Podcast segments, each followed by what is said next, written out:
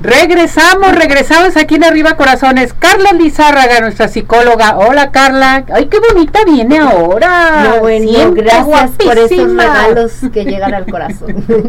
Un placer estar aquí visitando las estrellas y con el tema, pues que es el mes, ¿verdad? El mes que hablamos del tema que nos llena el alma y el corazón, la amistad y el noviazgo.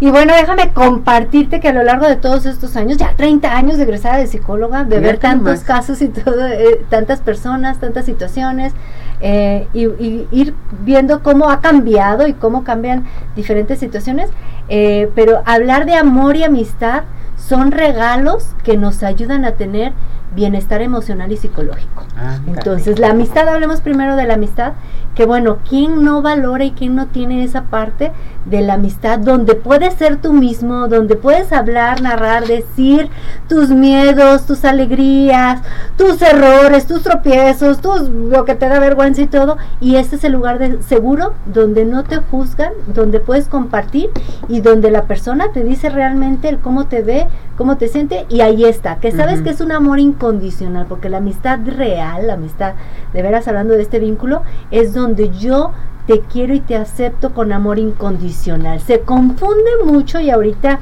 sobre todo con las redes sociales y con mucha de esta parte se confunde con la afiliación. Yo puedo tener una lista de todos tus que dices son mis amigos, hago la lista y verifico porque la afiliación se puede confundir porque es que quiero o tengo la necesidad de pertenecer al grupo y es un lugar donde puedo yo no sentirme 100% aceptado incondicionalmente o donde puedo decir, ay no, pues sabes que es que a mí me gusta la banda, pero no digo porque en este grupo este no les gusta eso. Entonces, y donde voy a sentir criticado eso, realmente a veces pertenecemos a grupos por miedo a ser rechazado. Y ahí no está la verdadera amistad. Entonces hay que verificar, ¿verdad? Eh, de tu parte hacia los demás, de los demás para contigo, en la aceptación eh, incondicional, donde es un lugar seguro, donde puedes expresarte realmente de adentro cómo eres y puedes compartir. Es una compañía eh, que puedes dejar de ver amistades por 5, 10 años, 3 años y cuando los vuelves a ver, esa conexión y ese vínculo se establece Rapidísimo. Rápido y se vuelve como, como si te hubiera dejado ver ahí. Ahora pasemos al tema del noviazgo. En un noviazgo, se supone, se supone todavía hay noviazgos. Ah, que checar. que es un proceso para el conocimiento, para un proceso donde me conozco y para ver si establecemos un vínculo mucho más fuerte. Ahora, ¿qué sucede? Que parece que los jóvenes tienen miedo al compromiso. Hay muchas situaciones.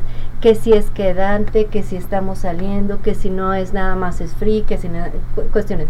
Pero bueno, habría que checar. La pregunta es, si eres joven, a ver, ¿realmente le tienes miedo al compromiso? Yo te voy a decir algo, ninguna relación, ningún noviazgo es seguro. Aunque tú ya estés con el noviazgo y hayas visto, si me gustó, si salimos y me sentí bien, una vez estando dentro de la relación van a salir cosas y monstruos que no nos gustan, tanto de nosotros como nosotros. No hay garantía, por mucho que estés un mes, dos meses, ay, voy a verificar a ver si me gusta. Ahora, ¿qué pasa? Veo muchachitas, veo jóvenes y también doñitas de mi edad que andan en busca de la pareja, que en la primera salida, o también ellos, ya están viendo todo lo que sí, lo que no, y eso, pero digo, es un proceso de conocimiento. Primero verifico si tú cubres las listas, si tienes los valores de acuerdo a los míos, si la comunicación, si como honesto, si cómo me siento yo contigo, y son salidas a donde nos vamos a conocer para luego pasar al noviazgo. Entonces sucede los dos extremos, que ya tengo tres meses conociéndote, saliendo contigo y todavía quedamos en quedantes y todavía no me decido y no me animo por el miedo o por diferentes situaciones que no quiero aventar el compromiso o el título de noviazgo porque se ve como ya me secuestró, ya me quedé ahí. Y al revés, el otro proceso donde en la primera yo ya quiero definir si es novio o no. A ver, permíteme. Primero date la oportunidad de conocer la otra persona. Y cuando estás diciendo, es que ya me dejó, ya no me buscó, ya no esto, ya nuestro, pareciera que a veces nosotros nos ponemos como en venta de para ver si me aprueba o no la otra persona. Entonces, si es mutuo, es verificar, a ver, esta persona eh, ¿cómo me siento con esta persona? ¿Me está gustando sus valores? Y entonces yo, antes de iniciar con ese proceso, me gustaría que hicieras un eh, ejercicio contigo mismo y verifico, a ver, en una pareja, ¿Qué es lo que yo quiero tener en una pareja? ¿Cómo me quiero sentir cuando estoy en pareja? ¿Cuáles son las cualidades, los valores que quiero que tenga esa pareja, cuáles son los no negociables antes de conocer esa pareja y cuál es lo que cómo me quiero sentir con esa pareja, que sí, que no. Y en función de eso, pues claro, vas a salir, vas a conocer y vas viendo. Si en la primera salida este, ya te está dejando ver, ¿no? O sea, de que bájate tú y ve pidiendo o, señales de cuestiones y no son negociables o ya se ya tomó mucho, ya ves que tienes eh, síntomas de que toma mucho y eso y eso no es tu negociable, pues para qué sigues conociendo. Luego ya quiere uno ya cuando está bien enamorado donde menos ves claridad. Entonces, la invitación es a los que tenemos pareja también, verificar la oportunidad de conocernos, conocer a, la, a, qué es lo que sí tenemos, cómo nos sentimos y donde a final de cuentas sea noviazgo, sea pareja, la relación ¿Qué tanto tú en tu vida con tus relaciones permites, te permites ser tú mismo? ¿Qué tantos lugares donde tú realmente muestras, dices que pienses, que sientes y no eres juzgado? ¿Y qué tanto tú juzgas y aceptas a los demás? Porque realmente los lazos y la intimidad que, que establecemos con los demás, pues son una parte fundamental para el bienestar psicológico y emocional. Y emocional.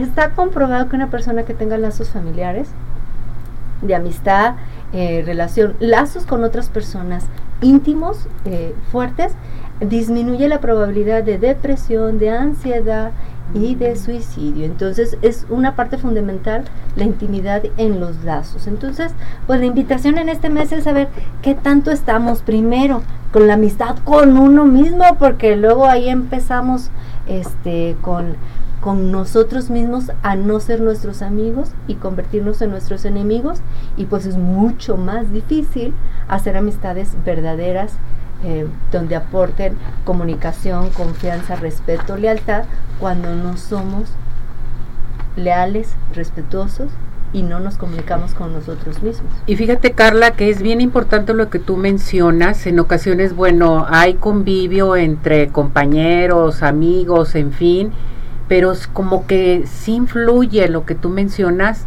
tu educación, tus normas, o sea, tu familia en un momento dado, porque en ocasiones, bueno, conoces que no van de acuerdo a tus pensamientos, a tu manera de ser pero quieres que se hagan a lo mismo y no, es no, No, no, no, quieres que, es, así como, no te puedo hacer cambiar a ti ni me puedes hacer cambiar a pues mí. No. La, la parte, la esencia, los valores, no. Entonces hay que verificar y verificar sobre todo en qué grupos a fuerzas quiero pertenecer, donde me estoy traicionando a mí mismo con mis valores, con lo que me gusta, con esta parte, por a, a, fuerzas querer pertenecer a un grupo o algo, o a una relación de amistad y donde al final haciendo una eh, evaluación general salgo perdiendo emocionalmente o empiezo a dejar de ser yo mismo. ¿Y cuántas personas en amistades y en pareja ya nos perdemos a nosotros mismos por, eh, por el querer ser aceptado por el otro o no criticado? Entonces, eh, en todo proceso es primero verificar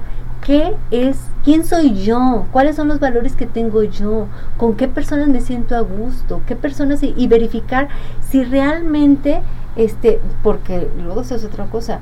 Tengo tanto miedo que no me permito realmente mostrarme quién soy yo. Y a final de cuentas, el, como los hijos, como las personas que amamos, independientemente de tus gustos o de, esto, cuando amas realmente, pues aceptas incondicionalmente y no andas queriendo cambiar a las personas. Ni tú a los otros, ni ellos a ti. Porque si no te traicionas a ti mismo. Marta Madrigal te pregunta, ¿cómo saber si estoy en una relación tóxica? Uy, barbaridad. híjole, este, híjole, es una, una pregunta de tema. De tema de toda una, una sesión, pero lo primero Próxima vez, personas tóxicas, ¿cómo identificarlas? Primero así, en esta relación, ¿yo me estoy permitiendo ser yo misma? Mm. Yo me permito si hay un conflicto en esta situación, expreso mis pensamientos, mis emociones, mis necesidades, soy escuchada, no soy escuchada, escucho al otro o ya estoy enganchada como en esa parte. Y mm. podemos estar en relaciones tóxicas y el primer paso pues, es darnos cuenta, que ya es un primer paso preguntarme, darme cuenta y empezar con el trabajo conmigo mismo independientemente del otro, porque luego llegan a terapia y dicen, es que él, ella, bla, bla, bla, bla. A ver, permíteme, vamos primero nosotros mismos con nosotros y de ahí ya podemos eh, sanar la relación en determinado momento o bueno, ya tomar una decisión para quedarme o irme. Perfecto, Carla. Si este andamos en este tipo de situación muy preocupadas eh, totalmente, ¿a dónde nos podemos dirigir contigo? Claro que sí, con mucho gusto, al 33 11 12 19 74 y será un placer acompañar en el proceso de sanar los corazones. Así es, vas a sanar los corazones porque sí los sana. ¿eh? Sobre todo ayuda mucho a la gente, a los jóvenes, los jóvenes que andan en un momento dado tambaleando, en fin, que es bien importante que lo sepan. Tenemos a Carla. Vamos a dar tu teléfono, Carla, por favor. 33 11 12 19 74. Carla, muchísimas gracias, mi muñeca. Un placer. Nos vemos para la próxima con más vemos temas. En la próxima. Feliz Día del Amor y de la Amistad. Cuídate mucho. Te queremos.